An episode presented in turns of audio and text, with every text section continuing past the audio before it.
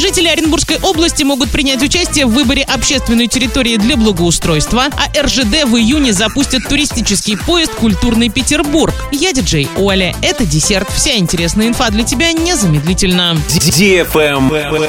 News. Жители Оренбургской области смогут выбрать пространства, которые будут благоустроены в 2024 году. Благоустраивать выбранные территории будут в рамках программы формирования комфортной городской среды. В прошлом году в голосовании приняли участие 224 тысячи оренбуржцев, благодаря чему в этом году будет благоустроено 17 общественных площадок. Поучаствовать в голосовании можно до 31 мая. Отдать свой голос может любой житель старше 14 лет. Всего объектов 12, расположены они в Оренбурге, а список и ссылка для голосования есть на сайте урал56.ру для лиц старше 16 лет.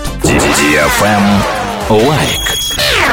РЖД в июне запустят туристический поезд «Культурный Петербург» из Москвы в северную столицу Петергоф и Павловск. Парки, дворцы императорских резиденций, музей железных дорог России, закулисье Витебского вокзала. Это лишь часть программы железнодорожного круиза. Поезд отправится с Ленинградского вокзала Москвы 19 июня вечером и вернется 22 утром. В состав включены вагоны СВ и купе, оборудованные кондиционерами и розетками, а также вагон-ресторан. Из Санкт-Петербурга в Петергоф поезд проследует на паровозной тяге. Билеты продаются в железнодорожных кассах на официальном сайте РЖД и в мобильном приложении РЖД пассажирам. При оформлении проездных документов онлайн необходимо задать на странице поиска маршрут следования Москва-Октябрьская, Москва-Октябрьская тур. Travel Guide. Туроператоры рассказали о спросе и стоимости на отдых в Марокко. Со 2 мая запланировано два рейса в неделю по средам и пятницам. Перелет займет около 6 часов. Стоимость билета в оба конца в мае от 53 тысяч рублей. Путевки в Марокко в среднем стоят от 180 до 220 тысяч рублей на двоих. Насыщенный недельный экскурсионный тур с проживанием в четверке и перелетом обойдется в 400 тысяч рублей на двоих. На этом все с новой порцией десерта специально для тебя. Буду уже очень скоро.